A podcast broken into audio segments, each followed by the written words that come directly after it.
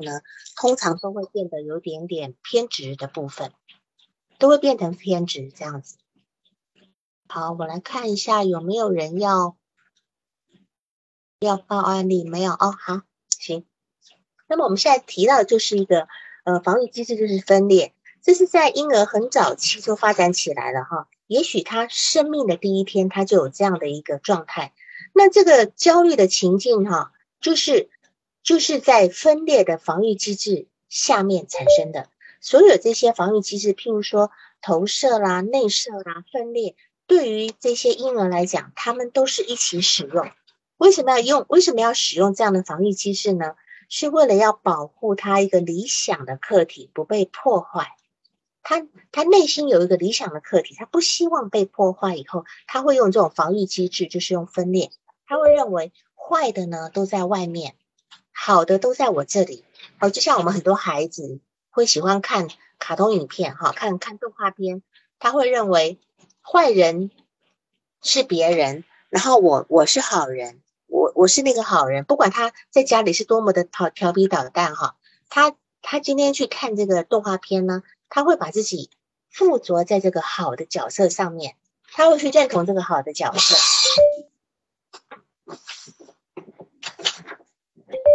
他会去认同这个好的角色，然后呢，他会认为别人都是坏的。那些坏的角色跟我是没有关系，所以为什么呃动画片它有这么绝对的一个好人坏人的分别，是因为要去配合孩子的这个时候的发展。那么我们一般看现在有很多成人动画片哈，像现在呃目前很红的叫做什么《性爱与机器人》对吧哈？这听说是目前最红的一个成人动画片。你在这个成人动画片里面，你就会很清晰的去看到，诶。有一些好人其实也很邪恶的，或者是有一些坏人，他也会有，他也会有非常呃非常呃就是就是非常那个呃善良的部分。那个娜娜要报个案是吧？娜娜要报个案是吧？我刚看到娜娜在报案案一，我帮你把麦打开。好如果要的话呢，你就说好了，好吗？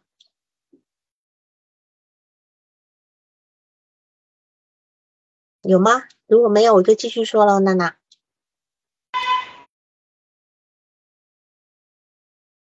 呃，什么啊？好，那么就是说，我们可以用一个嗯小孩子打架的例子哈，来来来讲，就是分裂机制是什么用的。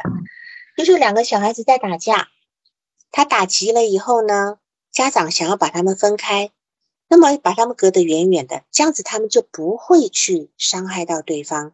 那么所有这些呢，才会才会让这个孩子觉得有控制感。他要把好的跟坏的呢分远远的分开以后呢，他自己会觉得很安全。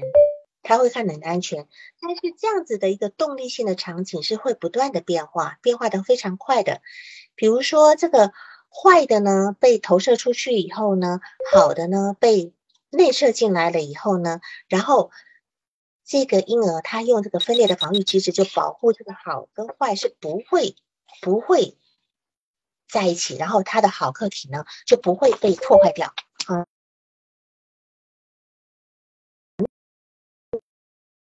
动力是一直一直进行的。那么我们我们经常会碰到那种呃来访者哈，他们小时候呢是非常乖的那样的宝宝，他们不啊不闹呢，也很完美，好像告诉我们说呃他们的体验都是非常好的。但是有一些来访者他会告诉你。相反的事情，就是说他童年的时候，他们的妈妈很糟糕啊，怎么责备他，怎么破坏他，怎么惩罚他们，全都是不好的一个部分。那个原是原因是吧？原因要报个案是吗？是吗？如果原因要报个案，你就开一下麦哈，我把这一小段讲完。就是很多来访者他到你的咨询室里面，他会呈现一个分裂的状态，他这个分裂的。然后呢，就会变成呃，他会跟你，他会告诉你，我的父，我的母亲对我很不好，很不好，呃，怎么样，怎么样的。可是，在我们咨询一段时间以后，他会慢慢的回想起来，他父，他母亲也有好的部分，那就表示他在，他在进步了。因为如果说他母亲如他心里想的那么坏的话，他不可能成长到今天的，还能会跟你正常的去交谈，还能有能力的去抱怨他的父母。那么这这个是因为他用分裂的防御机制在保护自己，他让自己觉得说是的，我我曾经这么样的被对待过，所以他用这个方式来保护自己内心好的那个部分，所以他用的是防裂防分裂的防御机制。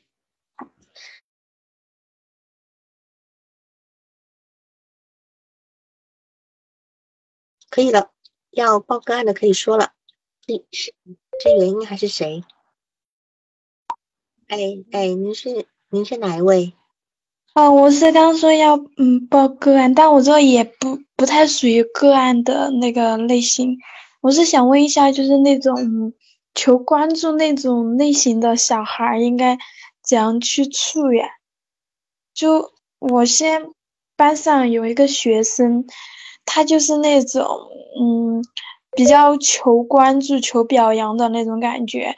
如果我过多的去关注吧，他就去，嗯，中午不吃饭呀什么的，然后去哄一下他，他也吃。但我觉得班上人太多，我没有那么多精力。有时候我忽略他，我我故意忽略他一段时间吧，他又会主动的去去表现，这样子。嗯，是是，所以事实上，你你。我看到原是原什么那个字太小，原因是吧？他待会等一下，然后把这个事情讲完，你就可以说了。就是对于这样的一个孩子呢，你你你也明明知道，你今天不去管他几天，他一个他还是会用他的方式来找你，对吧？哎，对他也会就故意的去回答问题，或者说故意找问题来问我这样子。对。那这个东西我不知道你你这个是几年级的学生？就一年级，一年级太小了，就不能更好的去去交流。好，就是你不需要你不需要特别去交流，你直接只要把他这个事情，就像我们今天在咨询室里，至于来呢，我们就是去把他的这个意图给说出来，把他内心没有办法表现出来的，尤其是对于。儿童的心理咨询是这样子，他做很多行为，然后呢，你把他行为后面的意图告说出来，因为他只会付诸行动，孩子不懂得去用语言来说自己的一个表，自己的一个呃内在的一个需求，他其实并不知道他在求关注，尤其是小学一年级的孩子，他他不懂他在求关注，他只会用这种方式来做，所以他需要一个语言化的过程。一个人如果能够用语言来表达内在的感受，他就没问题了。但是他孩子一旦不能够用语言来表达内在感受的时候，他会做出很多很奇怪的事情。譬如说，有的孩子会吐捣蛋啦，有的孩子会尿床啦，有的孩子会开始偷东西啦。他开始需求关注，所以这个时候你只要跟他讲，就说你不吃午饭的时候，是不是要等着老师来叫你，你才要吃午饭呢？其实老师都有看到你没有吃午饭，哦他听得清楚的感觉好像。呀，是不是刚刚有人没关麦？我看看，好，都关了。就说你要把他心里的那个念头说出来，你一旦把他的心里的念头说出来，他就会知道了。譬如说，你跟他说，你跟他说，你，比如说他又不吃午饭，或者是在午午饭又很慢吃。你等到有机会跟他说，我好像我发现你什么时候不吃午饭了？老师都有看着你什么时候不吃午饭。但是呢，因为班上有这么多学生，我不可能每次来都来告诉你你要吃午饭。但是我会很高兴你能够很乖乖的吃午饭，因为我都会看到。你就这样跟他说，你都哦这样子。对，换个方式去表达，老师在关注他的。说，即便我我即使我我虽然我今天没有来，我或者是我昨天没有去告诉你要吃午饭，但是我看到了，因为他们都要被看到。我看到你没有在吃饭，我心里有一点点，有一点点，我就是我心里有一点点担心，可是我也会有一点点不高兴。你就这样讲。嗯，我很希望你能够，我为了你，为了你的身体好，我希望你要好好的吃午饭。而且我我虽然在忙很多其他的事情，可是我都会注意到就好。哦。就还有一个，我感觉他，唉，那个我我都有点怀疑他是智力的问题还是什么，他就会。呃，动不动就跑在讲台来告诉老师我这个怎么了怎么了，然后呢，每一次我都只能说啊好的，下课你再你你我再给你处理这个事情。他的语文老就是另外一个老师也很头疼，像这种这种就会也我我感觉他应该和也是另外一个性质，就是也是那种求关注，但是他已经很明显的有行为上的问题了，但那个同学交流起来就比较困难。不，你现在讲的是同一个人吗？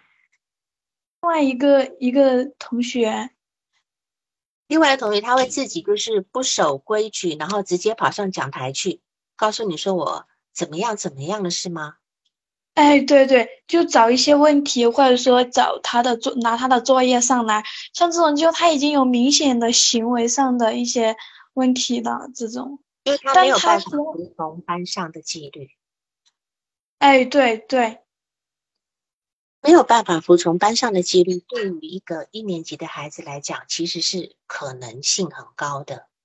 因为他们从幼儿园上来的时候，他可能在家里就是可以允许随时被去去表达任何事情，或者是说，当他有任他家里也没有没有去给他画很清晰的界限，所以当小孩子进入一年级的时候呢，事实上你是要给他一个很清晰的界限的。就是你要告诉他，或者告诉告诉所有的人，比如说他上来以后，你你当下跟他解决，可是请他下去以后，你一定要在班上讲说，如果以后有事情的话，首先举手，这些规矩是要定的，对吧？呃，这个就像我们咨询室里有设置，我们设，嗯，已经已经给他说过，但是他永远都就是还是按自己的方式来做这件事情。那就表示没有被强化到，就是说，你你要跟他讲，如果师姐直接这么上来的话呢，老师不会处理的。你只有回到位置上去，重新处处重新举手，我才会处理你的问题。嗯，用很又有用很清晰的规矩来告诉他，他必须被他必须被教会遵守规矩。哦，这样的一个状态。不能，嗯，对，我明白了，明白了。要不然你每次都跟他讲啊，这样你先回去，你下次不要再上来了啊，没有用的。你只有在当下跟他讲，我你在上面，我不会回，我不会帮你处理，你只有回去你的位置上举手，我会帮你处理。嗯，这样子，你做过这个事情做过几次就可以了。我相信群里面有很多人都是学校老师，如果你们对这个事情有有也有自己比较好的看法，你们也可以拿出来讨论。像，呃，你的你的微信你的 QQ 名字是一个 comma，是一个逗点是吧？对我我改一下吧，到时候嗯交流方便一点，改个备注。好，好，那还有其他问题吗？老师，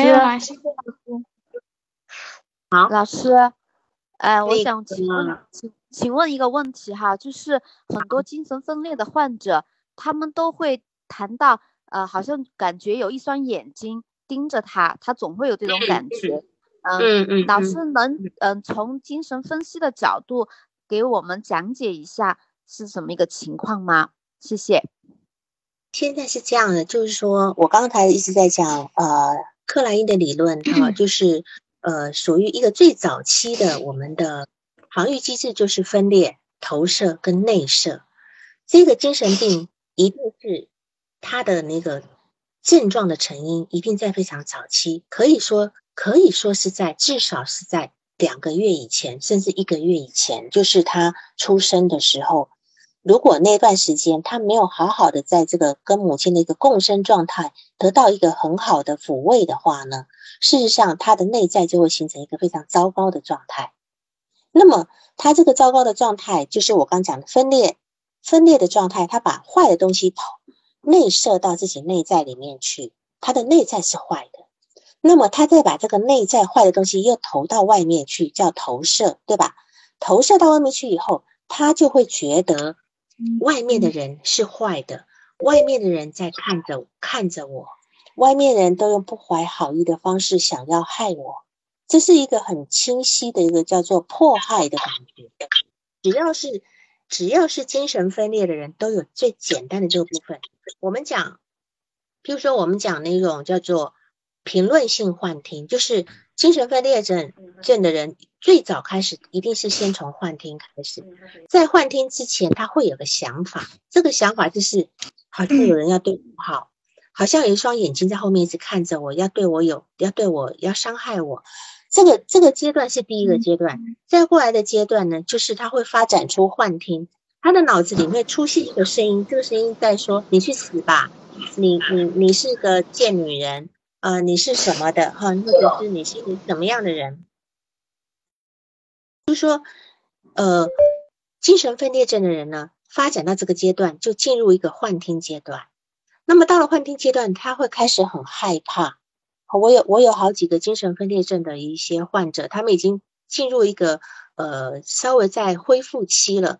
嗯，恢复期就是说，他那种攻击行为，还有那种现实部分的行为已经慢慢好了，但是他们这个会再走回这个幻听阶段，然后他们会很痛苦，就是他们只要走在路上，他都要戴着耳机听音乐或听什么，他们没有办法听听到外界任何人说，只要外界有任何声音，他都会听成是在指责他的、辱骂他的部分。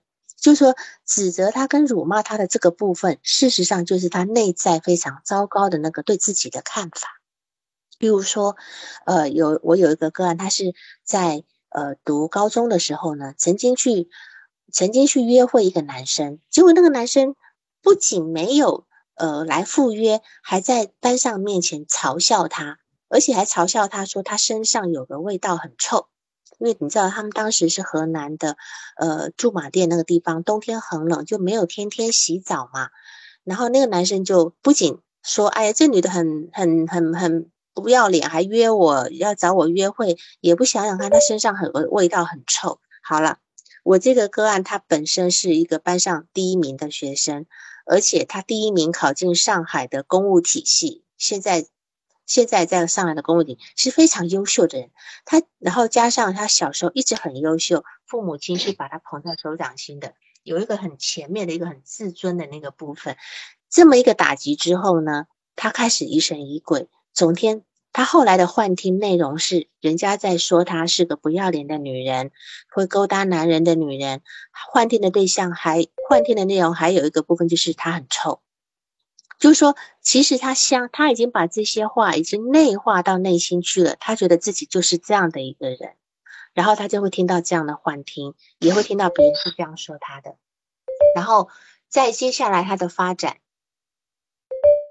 啊，没事没事的，这个这个嗯，好，那个呃，就是说呃，在在在接下来呢，呃，就是呃，他会变成一个。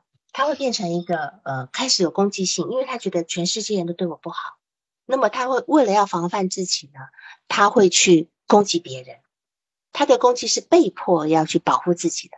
那么到了这个阶段以后，才会进入一个所谓好像被医呃，就是医疗人员注意到强制就医就医的一个部分，一直到这样才会去就医。所以精神分裂症的发展是这样的一个过程。他们最早一定会有一双眼睛，或者是有一种声音在监视他，在说他，这是最早的，这样可以吗？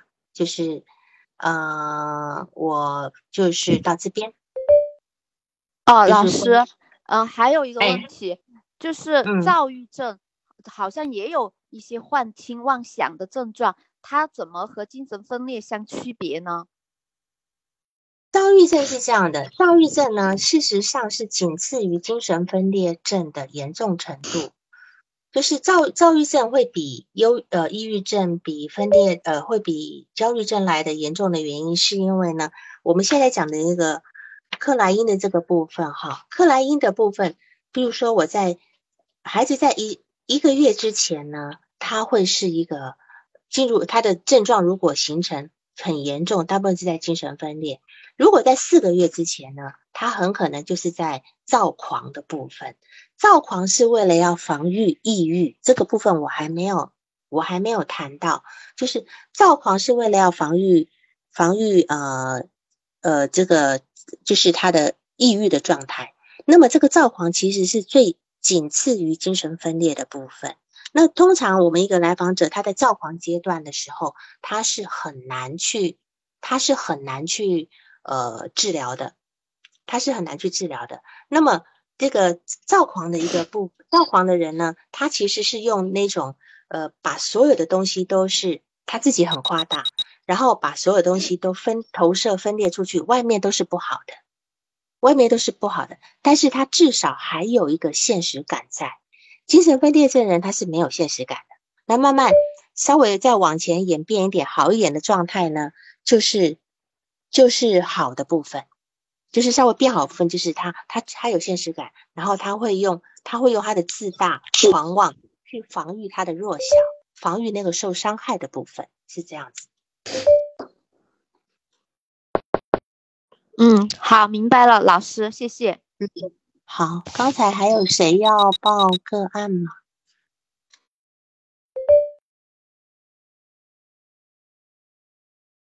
刚才是谁说要报个案是吧？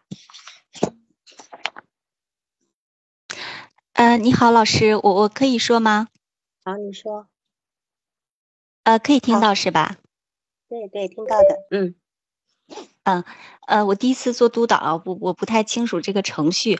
呃，我就说一下我咨询中遇到的一个困惑。我之前就是接了一个呃女孩，二十岁。情况，呃，我们做了十次一个疗程，呃，在就是谈下一次续疗程继续的时候，呃，一开始呢，本来他是在纠结，他学校里有这种免费的心理老师，他是想把那个学校的免费几次做完之后，再考虑怎么怎么样。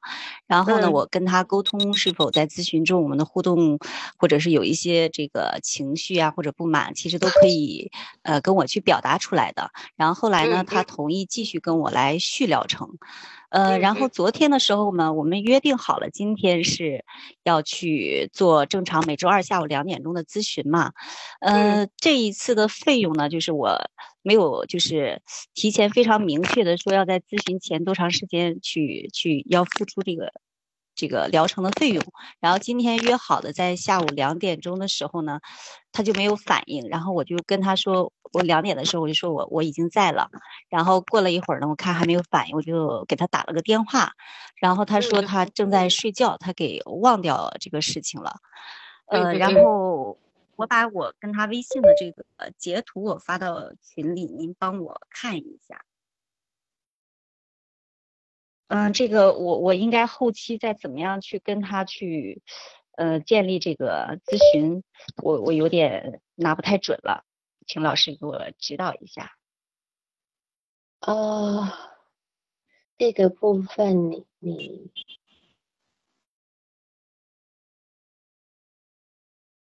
他是去年抑郁症，然后吃过药，然后今年的话，呃，在上个月，现在应该吃药有一个多月了。就前一阵，就是上一个疗程快结束的时候，呃，状态还好，然后今天呢，他又跟我说这个状态又不是特别好。嗯，你的意思是你要跟他谈如何支付下一次的咨询费，还是怎么样？呃，一一是我没有去，因为我认为这个我们咨询了一个疗程嘛，然后也有一定的信任关系了，我就没太明确在咨询前要去这个多长时间交这个费用。然后我们昨天也约好了在今天下午两点钟来准时咨询，然后呢，今天他两点钟他就完全忘了这个事情了，嗯，所以我这个心理他心里是否还是有一个比较。严重的一个阻抗，然后我应该接下来去怎么去做？我就是现在，因为我我我做咨询不久嘛，然后第一次是这种续疗程的，可能我的经验不是很足。嗯，他是个多大的孩子？二十岁。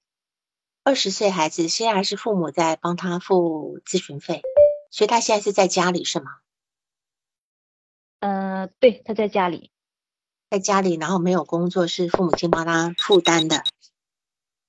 对他还没有毕业，大二。还哦哦哦，你说学校有那个，所以首首先是这样的，因为你原来第一次就是十次收费，对吧？对对对，第一次就十次收费，十次收费的这个状态，对于一个有时候是这样，我我像我一般做咨询，我是从来不不不十次十次收，我一般就是说我一次一次收，因为我才能够看得到这个来访者的动力在哪里，然后。你像这个，而且这里有两个问题。第一个问题就是，他是父母收、父母付钱的，对这个部分他自己本身是没有那个动力在。第二个呢，十次这个坎呢，因为我们并不清楚他是否在前几次就已经不想做了，不知道。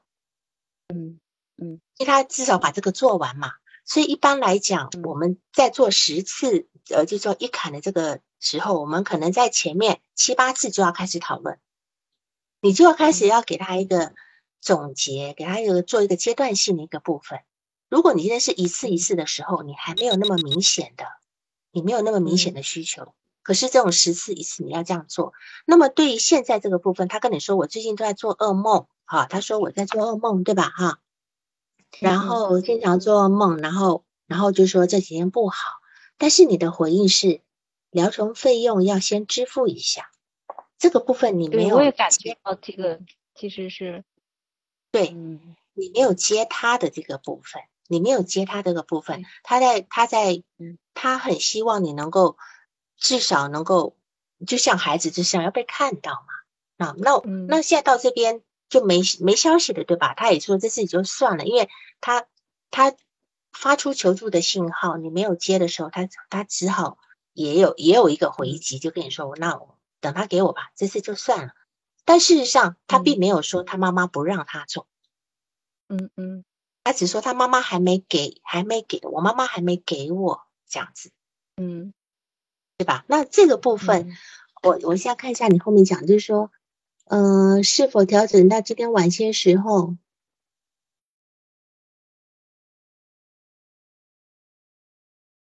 你这句话呢，调。呃，还是回应的不错，就说你回应到上面，就说我我我们需要了解你是呃身上最近发生了什么事这样子哈。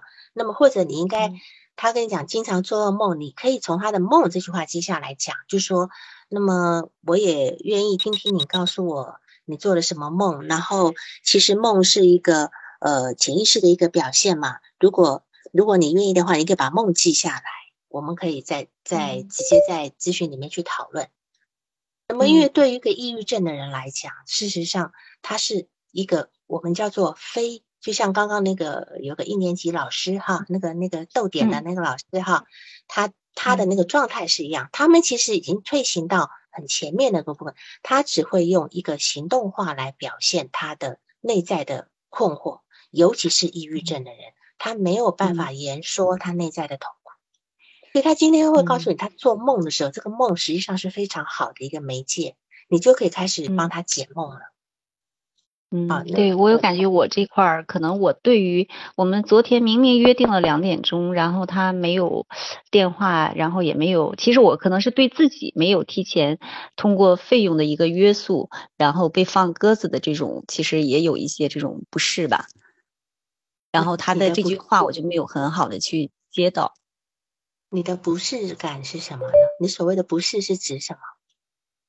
可能我我是觉得，因为呃，我认为的话，应该是提前付费，这样的话对来访者有一个约定。如果没有提前付费的话，其实我是觉得，哎，我们咨咨询了一个疗程，然后应该是有信任关系的。结果我就没有跟他提前去去确定这个费用，然后到跟前儿的话，我我认为的是两点钟咨询的时候，可能他在之前给我就 OK 了。结果这个事情可能我认为我自己没有没有做到，其实是，呃，这里面有了一些情绪吧，可能是。对对，所以事实上，你今天在这个情绪，就是你也你也能够你能够觉察到你的反移情哈，你的反移情里面就干扰了你跟他的这个对话。就干扰了你去成他的那个部分，对对，这个这个部分，这个觉察是挺好的。就是，呃，因为因为抑郁症的人啊，他是最没有行动力的。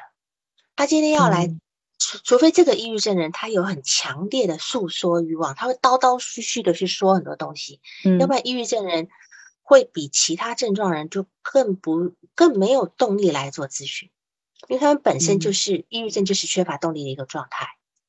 嗯，如果他今天再感受到一点点的那种，就是说你你对他的要求或苛责的时候，会让他的动力更更弱，更弱。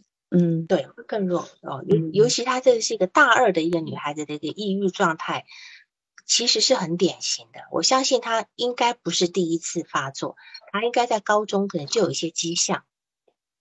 嗯，就是说，对，童年的过程就有这种表现。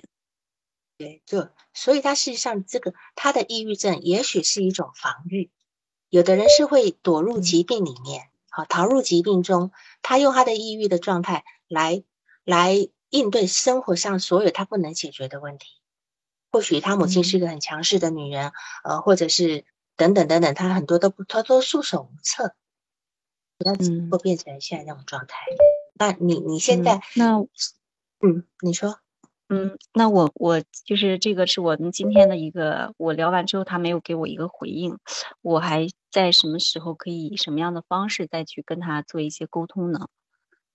你因为付款的是他妈妈，你跟他妈妈有有有对接吗？有对接，嗯，其实他那天还跟我说，因为他第一次来咨询的时候，他是他自己来，然后也是自己给我交费的，然后后来有一次他妈妈。呃，陪同他来，然后我们建立了一个微信和电话的联系，他就询问一下孩子，我也告诉妈妈，从家庭关爱方面啊，怎么去去给他一些支持，还有他现在抑郁情绪的一些这种呃危险性吧，要加强就是这个这种关怀。然后那一天续费的时候，他还真的提到了，他说啊，你要么你跟我妈妈要吧。但是我我在想，就是其实也需要他锻炼去跟他妈妈表达一些一些事情，然后我也。在希望通过不要去跟他妈妈有太多的联系，让他觉得会不会跟他妈妈说一些什么事情啊，或者是侵犯了他的隐私啊？所以我我我给他表达的是你跟妈妈去沟通一下这个事事情。嗯，你要先看一下这来访者的自我的强度如何，因为他已经告诉你了，告诉你说你去跟我妈妈要吧，对吧？哈，那么呃。这句话你可以跟他讨论，你觉得说你要跟他直接就这句话下去讨论，嗯，对吧？你你就说你是希望我去直接跟你妈妈去谈论这个费用吗？那么如果让你去谈，你有没有什么困扰或等等等等？因为这个东西我们还可以看出关系来，可以看出他跟他妈妈的关系。或许他妈妈对于这件事情是很无奈的，也可能有些怨言等等，我们不知道。你家里有一个这么一个病号，大家心情都不会好到哪里去嘛。如果说他妈妈是，他跟我，嗯，他跟我讲表述的是他妈妈建议他先到学校做那八次的免费咨询，然后他是想要到我这边，在之前的情况。对，因为是这样，就是说他可能就因为他一直都没有办法去去跟他妈妈做一个抗衡啊，嗯，一直没有办法做一个抗衡，所以他现在可能。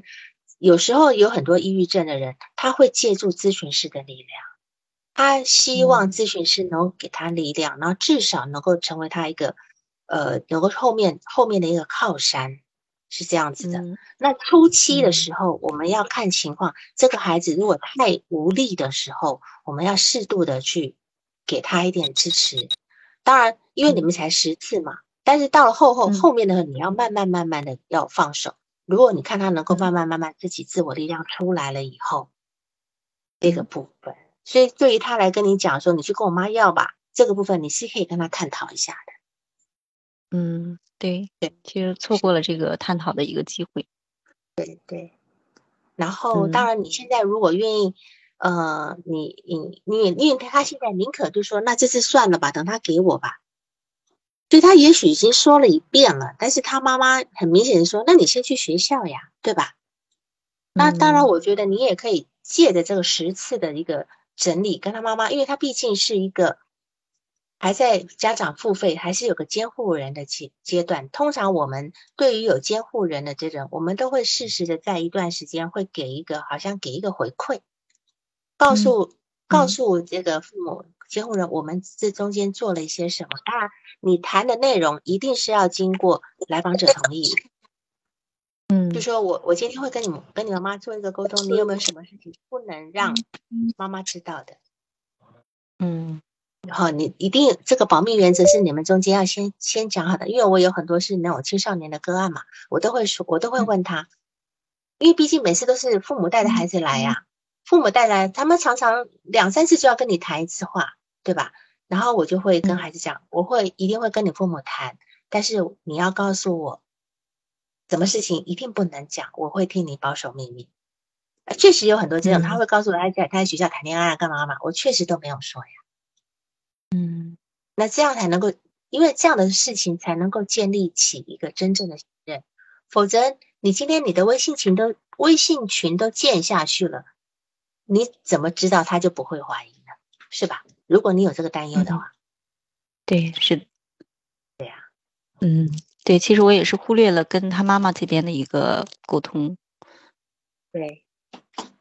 是因为在学校呢，他如果不愿意去学校呢，学校咨询我是知道，有些孩子他确实会担忧，担忧到学校去，可能他又怕被同学知道啦，又敢等等等等，又他又自己有很多那个部分没有处理好。对，是这样的，嗯嗯嗯，啊，那我，们接下来的话，老师您能给我一些建议吗？再怎么样的跟他去介入？呃，就是我刚跟你提的，就是说，你还是按照嗯他刚才就想说，是不是你对于你，你可以跟他讲，发微信跟他讲说，是不是你，你母亲希望你去学校咨询这件事情，让你很难开口。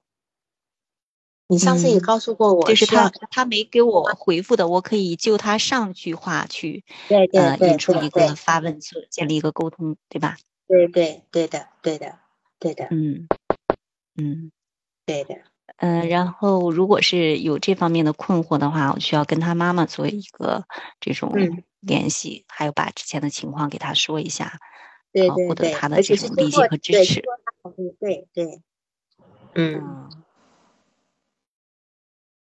是这样的，好的，老师，嗯，这样嗯清晰多了。嗯，嗯好，谢谢你，老师。嗯，好好。好，还有谁要提？刚刚有谁要提是吧？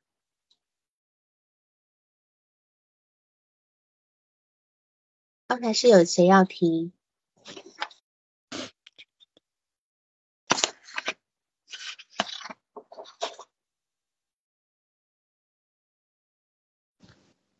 好，乐是吧？好，可以啊，你说。哎，老师你好，能听见我声音吗？嗯、听见的。呃，那个，嗯，是我现在直接就可以说我那个案例了吗？因为我不太清楚，我刚进群不久。啊没事，你说说看。其他人其实有想法也可以说的，或打字上来哈，就一起回，我们大家一起来回应。对，嗯，好，那啊，你说。嗯，就是我现在就是在学校给学生做，然后现在我也就是研究生在读，然后接了一个案例，大概跟他进行了八九次了，然后就是现在现在的情况就是，嗯，他最开始来访的原因是失恋，然后嗯嗯，他的这个我看一下我的本子上记的这个东西。他是跟她男朋友在大一十月份左右的时候，就是开始谈恋爱，然后大概在一年之后，就是去年的十月份，然后就分手了。分手之后，嗯，她同时跟她男朋友还是保有了这样的一个性关系，然后她男朋友也找了另外一个女朋友，但是是异地，所以就是他们还是因为是同班同学，所以还是很亲密的。但是她男朋友就是就拒绝和她再继续交往。但是没有拒绝性关系，然后她后来她男朋友就呃寒假的时候就跟第二个女朋友已经分手了，她就还是希望男朋友和好，然后她男朋友拒绝了她。开学的时候，她就这学期开学大概三月份，她就约她男朋友还是出去保持性关系，然后她男朋友同意了两次，在第二次的时候，跟他就说，就是说我对爱情已经没有兴趣了，我不想谈恋爱了。然后，嗯，他就说咱俩就彻底断了吧。然后过了一一周之后，她男朋友就和班里的另外一个女生在一起了。然后她就，就是这一次这一次就是彻底的，就是更崩溃了。可能最开始还还好，然后就是现在她看到她男朋友跟跟同班同学在一起，她就。很难受，然后酗酒、抽烟，然后所以过来的，然后过后，嗯，就是对他有一个更深的了解，就是他，嗯。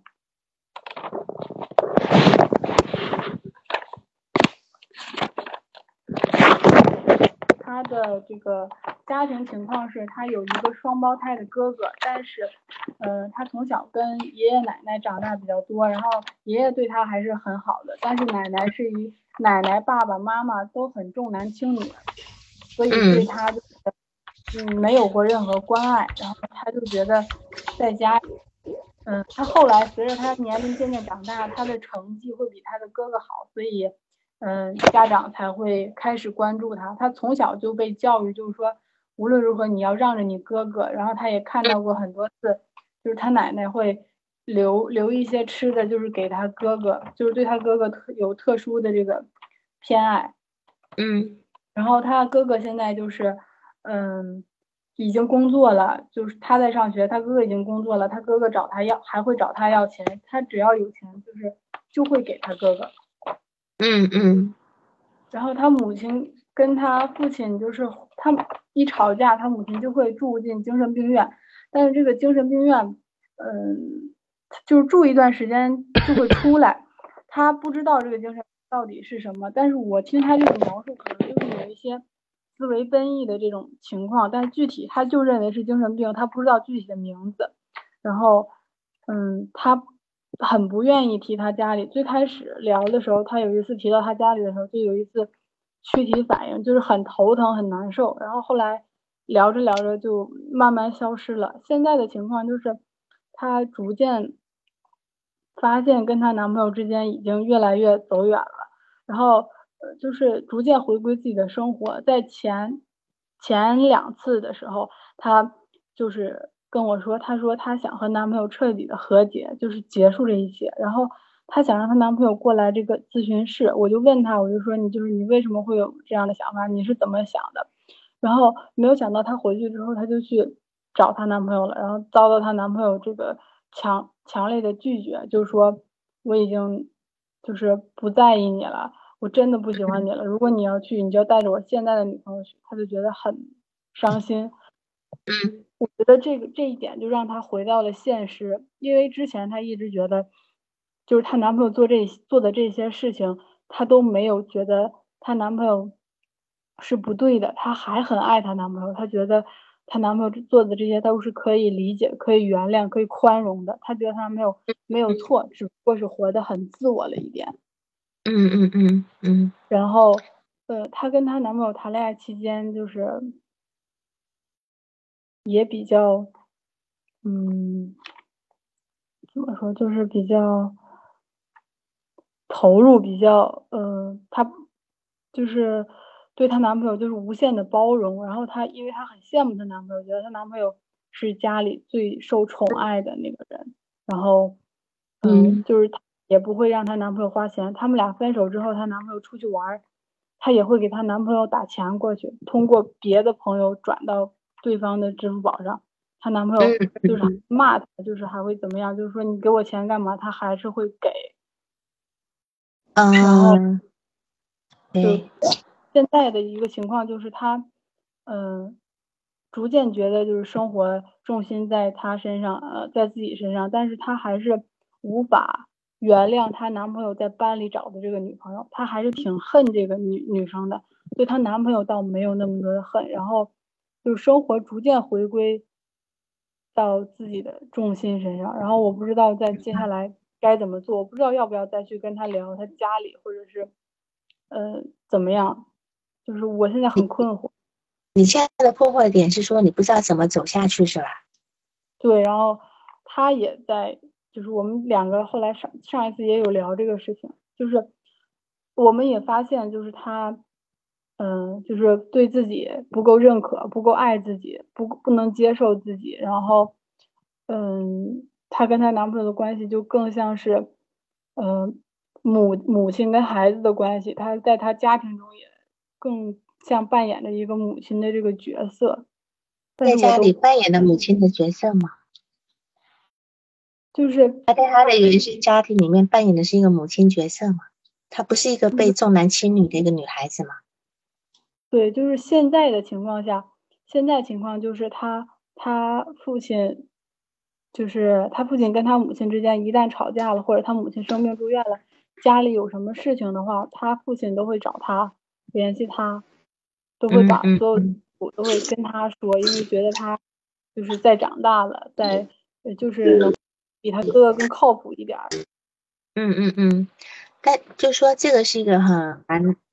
首先呢，我们要看这个这个来访者他的自尊程度在哪里，就是说他的他他对他自己的一个认自己他对他自己的认可度是是认同在哪一个地方？譬如说，很有意思的是，我刚听到的那个部分就是他他不恨他的男朋友，可是他却是会去。恨那个抢她男朋友的那个同班同学，对吧？对，他说要是对，要是没有这个女的，是吗？对，不是对，但是像嗯，你说，啊，他可能就是他觉得他们两个之间总在他的面前晃来晃去的，他可能别的班的他还可能好一点，又是同班同学，然后又嗯每天在他眼前晃来晃去，然后在班里，她以前跟她男朋友就是。很保持距离的那种，不会特别亲密。然后他们每天在班里又很亲密，就是都能让他看见。然后他又觉得说，你明明知道我还喜欢他，全班同学都知道我还喜欢他，我还纠缠着他，可是你你还跟我打着招呼，然后却在背地里跟我男朋友好上了，就这这种很嗯嗯嗯嗯，是他这个是一个很明显的一个叫嫉妒的那个嫉妒那个部分，就是说通常我们呃在因为。克莱因理论也提到这个嫉妒的部分，还没有讲，好，没有讲到这个嫉妒的一个部分。嫉妒呢，其实是个三三个人的关系。我相信，我相信在他幼年的时候，他哥哥跟他之间，他应该可能会怨他的妈妈，或是怨其他对待他的人。他没有去怨他的哥哥，就说这个部分你要去，我们要去看他这个模式是怎么形成的。按理来讲，他应该要去恨他的男朋友才对，对吧？他不是，他不是去恨另外那个抢到抢她男朋友那个女人，因为她的男朋友对她这么的不好，已经是已经是一次两次是第二个女朋友了，对吧？嗯，对，毒开他已经第二次了，所以事实上。首先，第一个呢，他活在一个自己的一个内在世界的幻想里面。他认为这个男的是爱他的，如果没有别的女人，这个男的是不会帮助他。只要你们都不在，你这个男人就会爱我。这是他一个内在幻想的部分。这个幻想部分，我们要去慢慢的去澄清出来。哦。对吧？哈，是这就是那个呃，那个是消防明是吧？说的，他的错误认知。哎，乐活是你那边的声音吗？因为我看我这边关麦了呀。不是不是不是我这边的声音。别的声音。嗯，因为我这边麦能关掉。我也是能听见一些就是当当的声音。对，很奇怪的，好，好，所以说，呃，对，是都没看到有人开麦呀，除了我跟乐活以外。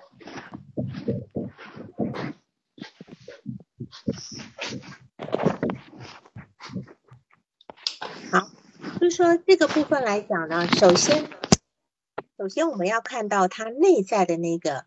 呃，比如说那个消防什么的，那个字很小看，就是没有没有这个女人，一切都不会发生，这是一个错误认知，没错。可是，在他童年的，在他童年的心里呢，在他童年那个内在心里，他会认为，他可能你要去澄清这个部分，是否他其实并没有那么怨他哥哥，他怨的是另外那个女人，他也许他的奶奶或怨他的妈妈，嗯，你们你们不爱我，他其实并没有把怒意放在他哥哥身上啊。那么，然后你看他的跟他的男朋友的交往过程里面，他的这个他的这个热情性移情是很厉害的。他总用他总觉得我今天啊对你好，我今天把我的躯体给你，我就能够留住你。他还有这个第二个很错误的一个。行为的个这个部分，这是否是他一直也在用来跟别人建立关系的一个状态？因为他他他会认为我我一直约这个男的去去呃开房干嘛干嘛的。你看你刚刚讲了很多次，那男的就拒绝他很多次，甚至连连他打来的钱，那男的都不要。然后他他却是没有去看到。大家可能都睁着眼睛在看他的这些行为，他并不并不觉得这件事情好像是有多么的不呃不合常理。就在这在这个角度上面，他就我们要去跟他谈的地方就很多，你要跟他去做的事情就已经很多很多了，因为他不是一句话很简单的说这个孩子这个女孩子不会爱自己，他根本不懂得什么叫做有尊严的一个爱。嗯，就按你正常的心理，你只要觉得这个这个东西是有稍微觉得有点点，不是不是能够没有对他自己是没有保护的这个部分，事实上你都可以用很很技巧的方式去去面质或澄清这个这个事情，就会首先要让他去理解到他为什么会用这个方式，他认为给男朋友钱会爱他吗？他认为我今天跟男朋友上床，男朋友就会爱我吗？对吧？这个部分已经他完全是用是用一种呃，就是用一种付诸行动，或者是用一种叫做条件交换式的。或许他今从小也是这样被对待的，就是呃呃，家里虽然不在意你，不可是可能物质方面你要什么我就给你嘛。可是我今天关爱是没有给，等等的，他感受不到妈妈。妈妈可能更爱我，可是妈妈可能不缺我什么。这些事情，这些这些性情我不清楚。可是我们可以从这些去理出一个蛛丝蛛丝马迹出来。他怎么会形成这样的一个人际模式，或者这样的一个情感模式是怎么来的？嗯，你要先从这个地方去去理清楚。哦，好吗？好，好，好，谢谢。那个，那个。南希·威廉姆斯的那本精神分析案例解析里面，它里面就有这个部分，你可以去看。从他的各种情情感的一个情感模式里面，或者是叫做认同评估里面，去看看他到底他这个行为模式的形成是有哪些关键的点，或者是他的同辈里面跟人家交往，是否也总是给人家好处的方式去维持关系，这些都是你要去理解。嗯，老师，您刚才说是谁的谁的啊？就是分析案例分析？南希·威廉姆斯。哦，那个精神分析案例模案精神分析案例解析，它有三本嘛？这个是第一本嘛？哦，对，谢谢谢谢。我再把那本书发到群里面好了，好吧？就说，如果我们今天要对一个来访者的一个做各各种诊断评估的话呢，它里面有他的认同的评估，哈，情感的评估，还有自尊的评估，还有防御方式的评估。你按照他的那个的那个一条一条的那个内容呢，你去去去理解你的来访者。非常谢谢老师。嗯嗯嗯。好那你还有其他要？因为反正也剩下时间不多，你还有其他的补充的吗？就是我，我，就是他平常跟别人交往，就是也很容忍别人，宁可委屈自己，也也都可以。就是我，我下一次再跟他交流的时候，还会是从她跟她男朋友的这种关系来继续去聊吗？还是说，嗯，就是怎么样呢？就是还回到。我感觉我再跟她聊回她男朋友，可能还会让她更不是很舒服。我有点有点担心。对你不你不一定。如果说我们一般一般我们是我们一般是跟着来访者。如果他觉得这个话题听了很不舒服的时候呢，他又愿意来跟你跟他讲，你首先要稳住他。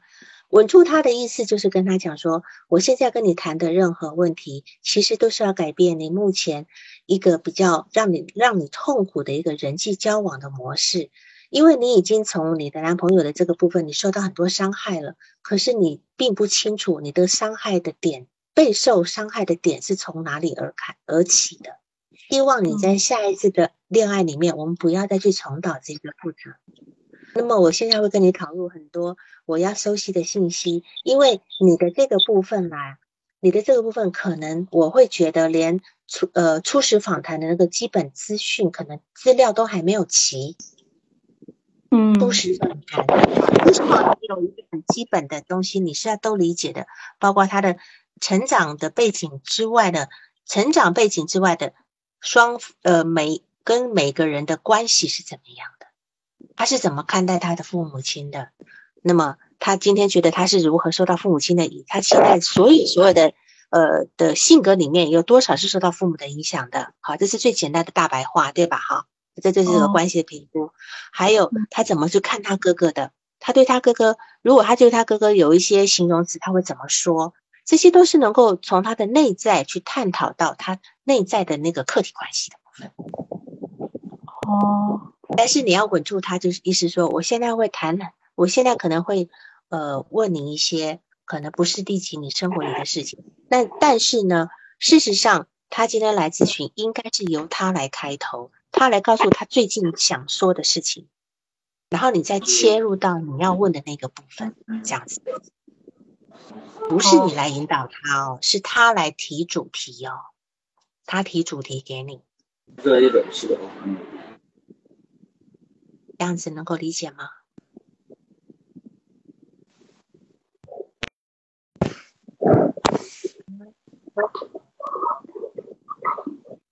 可以吗？好的，老师。哦，我不好意思，刚才信号有点不稳定。我听到您说的了，谢谢，谢谢。好，好，那就这样子。好，那我们今天时间也到了，如果下次如果还有要报个案的话呢，就提前一点，好吧？好。那今天就这样了，谢谢各位，晚安。谢谢老师。好，谢谢。